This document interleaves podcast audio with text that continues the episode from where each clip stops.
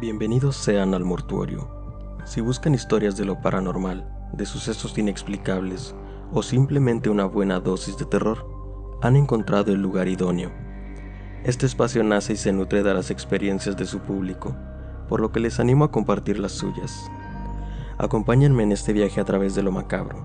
Tomen asiento, pónganse cómodos y prepárense porque estamos a punto de comenzar. Esto es Mortuorio Podcast.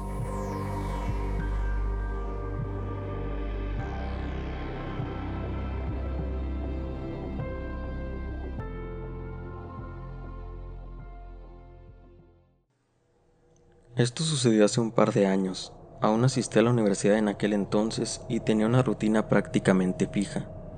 Iba a la universidad por la mañana y al salir por la tarde me iba a ensayar ballet. Una vez acabado el ensayo daba por terminado mi día y me tocaba regresar a casa.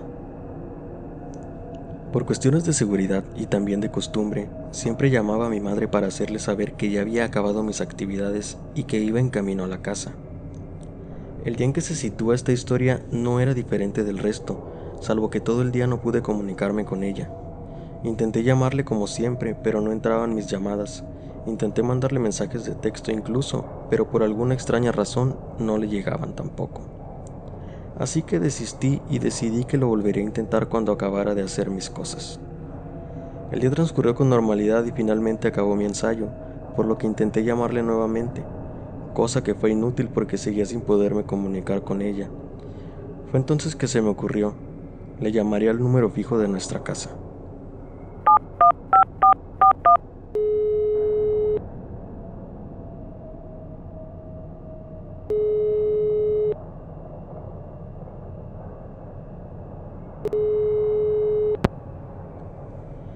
Oye ma, te estuve marque y marque todo el día pero no entraban mis llamadas por alguna razón. Solo te marco para avisarte que ya voy de regreso a la casa. Sí, está bien, no te preocupes. Te vienes con cuidado, mija. Tras haber colgado me subí a mi coche y agarré camino de regreso a mi casa. Cuando llegué noté que mi madre no estaba, por lo que asumí que había salido un momento. Quizás había ido a la tienda o a hacer algún pago. Ese día hacía muchísimo viento, por lo que se escuchaban muchísimos ruidos afuera y algunos otros en el segundo piso. La verdad es que no soy precisamente la persona más valiente, y esos ruidos me pusieron algo nerviosa, así que decidí esperar a que mi mamá regresara antes de subir a mi habitación. Me serví algo para cenar y me senté en el comedor a hacer algo de tiempo. Mientras cenaba estuve utilizando mi teléfono. Estuve ahí buen rato, la verdad es que no sé cuánto exactamente, pero después de un tiempo se me hizo muy extraño que mi mamá no llegara.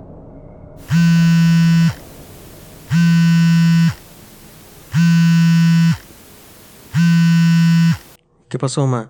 ¿Ya me bien? Citlali, ¿dónde andas? ¿Por qué no me has marcado? Me tienes toda preocupada. ¿De qué hablas, ma? Si te marqué hace rato para avisarte que venía a la casa. Citlali, yo no estoy en la casa desde las 3 de la tarde. ¿De qué estás hablando? En ese momento dejé mi plato en la mesa y salí corriendo de la casa a toda velocidad. No estés jugando, mamá. Si hace rato te marqué y me contestaste. Si no fuiste tú, entonces ¿quién fue? Tenía mucho miedo y como podría esperarse, ya no volví a entrar a la casa. Decidí esperar a mi madre en el patio. Cuando finalmente llegó, mi papá fue el primero en entrar. Revisó la casa habitación por habitación, pero no encontró a nadie. Mi mamá y yo nos pusimos a revisar el registro de llamadas del teléfono y efectivamente, alguien había contestado mi llamada. La duración de la llamada fue corta, pero sí había sucedido. Mi papá es un hombre de lógica, por lo que él estaba seguro que había alguien que se había metido a la casa, algún ladrón o algún intruso que se las arregló para irse antes de que yo regresara. Pero eso no explicaba cómo era posible que yo reconociera esa voz como la de mi mamá.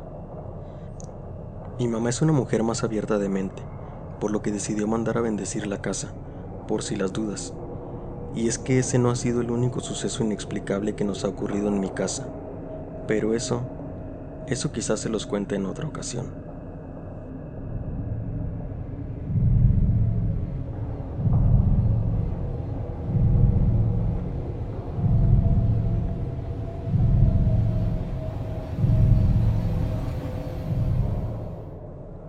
Hola, mando esta pequeña anécdota que me ocurrió hace algunos años. Soy psicóloga clínica y esto que voy a contarles sucedió cuando apenas acababa de recibirme y decidí emprender con mi propio consultorio. Verán, yo no me considero una persona escéptica, pero tampoco supersticiosa, por lo que siempre trato de buscar una explicación lógica a este tipo de cosas, pero mantengo mi mente abierta a cualquier otra posibilidad.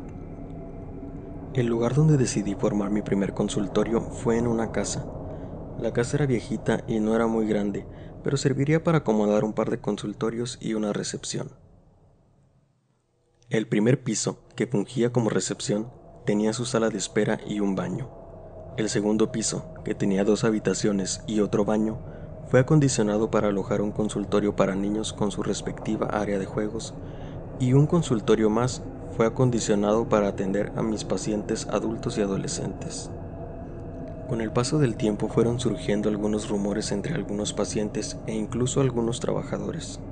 Se decía que se aparecía una niña, sobre todo se le miraba en el cuarto de los niños y en el área de juegos. Personalmente llegué a escuchar ruidos, pero siempre los atribuía a que la casa era vieja y no les daba mayor importancia. No fue sino hasta después, en una ocasión que me tocó quedarme hasta muy tarde por la noche, que empezaría a darle más importancia a estos ruidos. Esa noche me quedé revisando algunos expedientes. Estaba hojeándolos cuando noté un sonido sutil. Me levanté de mi silla y salí del consultorio para ver de qué se trataba. Una vez en el pasillo pude notar que lo que escuchaba era agua corriendo. Venía del primer piso. Supuse que alguien había dejado la llave abierta del lavamanos, por lo que fui a revisarla. Bajé, me dirigí al baño y cerré la llave para después volver a mi escritorio. Cuando me volví a sentar en la silla para reanudar mi trabajo, volví a escuchar el agua.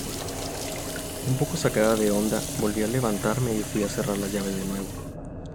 Ya había subido la mitad de las escaleras cuando el agua volvió a escucharse. Han de ser las tuberías. Quién sabe cuándo habrá sido la última vez que se le dio un servicio a esta casa. Cansada de la situación, decidí cerrar la llave de paso y el resto de la noche transcurrió sin ningún problema.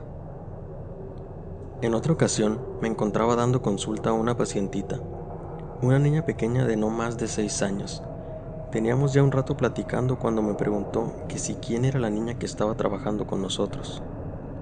En ese momento me puse un poco nerviosa, pues me parecía mucha coincidencia que mencionara precisamente a una niña.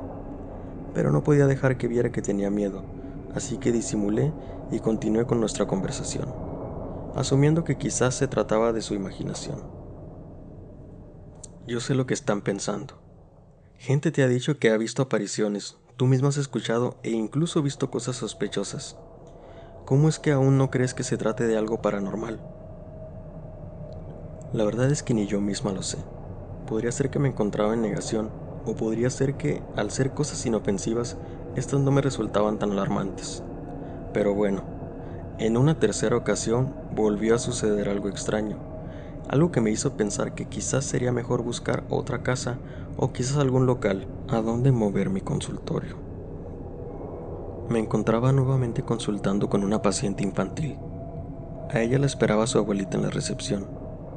Al finalizar la consulta, su abuelita me pide hablar a solas, a lo que yo por supuesto accedí, pensando que se trataba de algo relacionado a mi paciente. En la privacidad del consultorio, la señora muy seriamente se me acercó y me comentó que ella era una bruja, y que gracias a esto podía sentir cosas que otras personas no pueden. Me dijo que podía sentir la presencia de muchas almas, de mucho dolor que éste se sentía en las paredes de ese consultorio. Me dijo que al ser un sitio donde se vivían procesos de duelo y donde se revivían situaciones dolorosas, este se volvía un espacio vulnerable, un espacio al que almas en pena podían verse atraídas. Ya se imaginarán la cara que puse. Le agradecí a la señora por sus palabras y le dije que yo me encargaría del resto. Este último evento fue la gota que derramó el vaso. Al poco tiempo mudé mi consultorio a otro lugar. Muchas gracias por escuchar mi historia.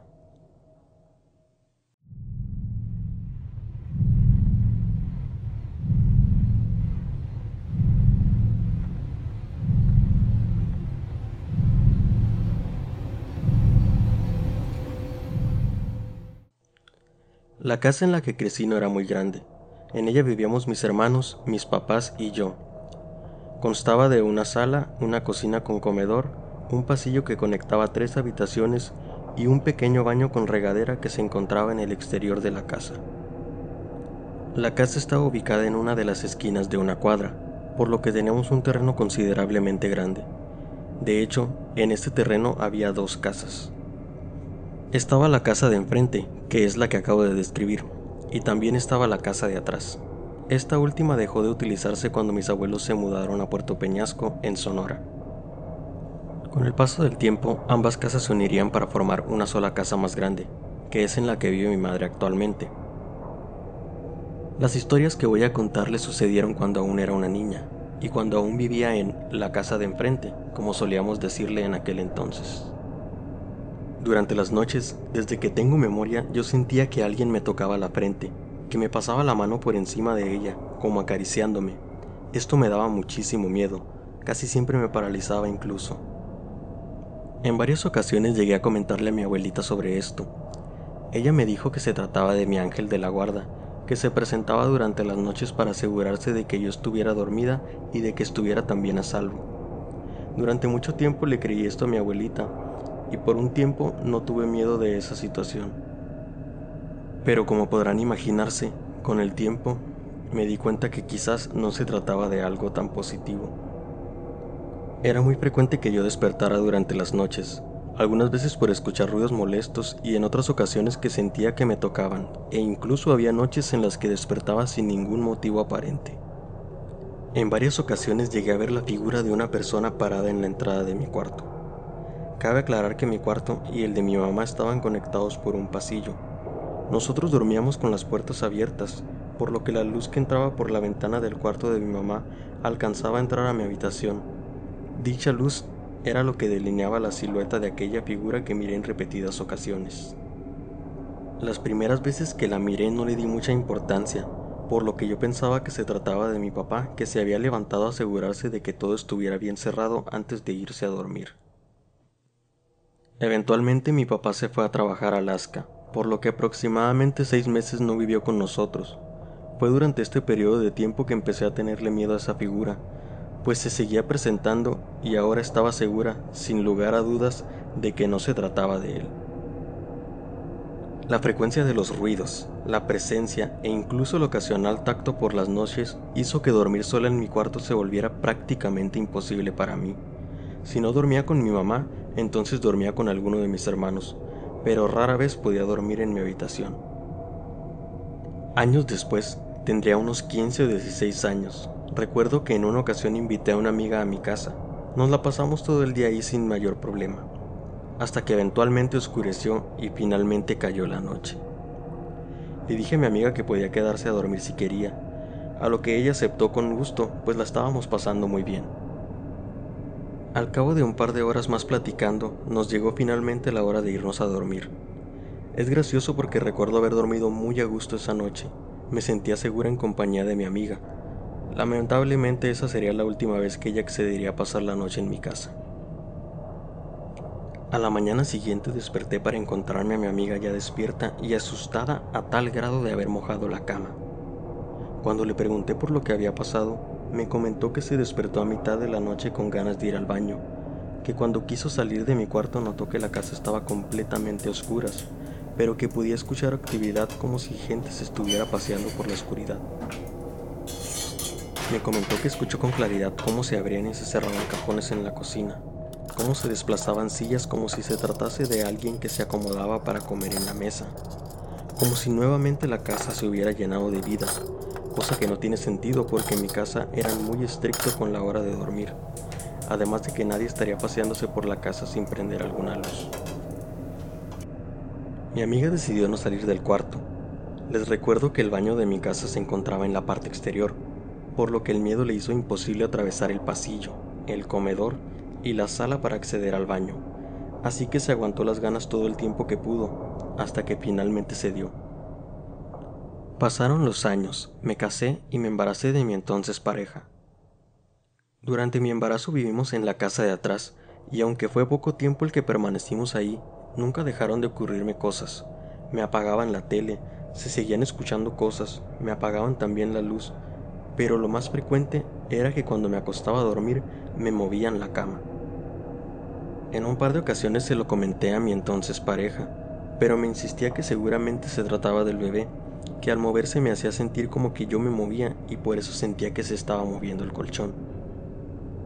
Y así estuvimos un tiempo, hasta que fue tanta mi insistencia que él me dijo, mira, si vuelves a sentir que te están moviendo la cama, despiértame, no me hables ni nada, tócame la espalda, así cuando yo despierte voy a saber de qué se trata. Una noche nuevamente volví a sentir cómo empujaban la cama. Él y yo dormíamos espalda con espalda, y cuando quise darme la vuelta para despertarlo, con voz entrecortada me comentó que él también lo estaba sintiendo. ¿Han escuchado decir que si gritas muchas groserías se ahuyentan a los fantasmas? Pues yo no sé si sea verdad, pero esa noche mi pareja se levantó y gritó maldiciones hasta el cansancio.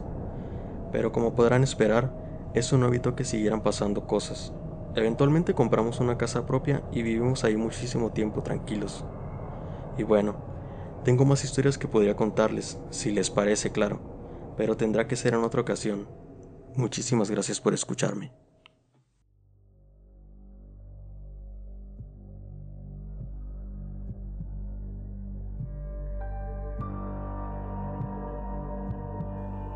Y así es como finaliza el primer episodio de este proyecto.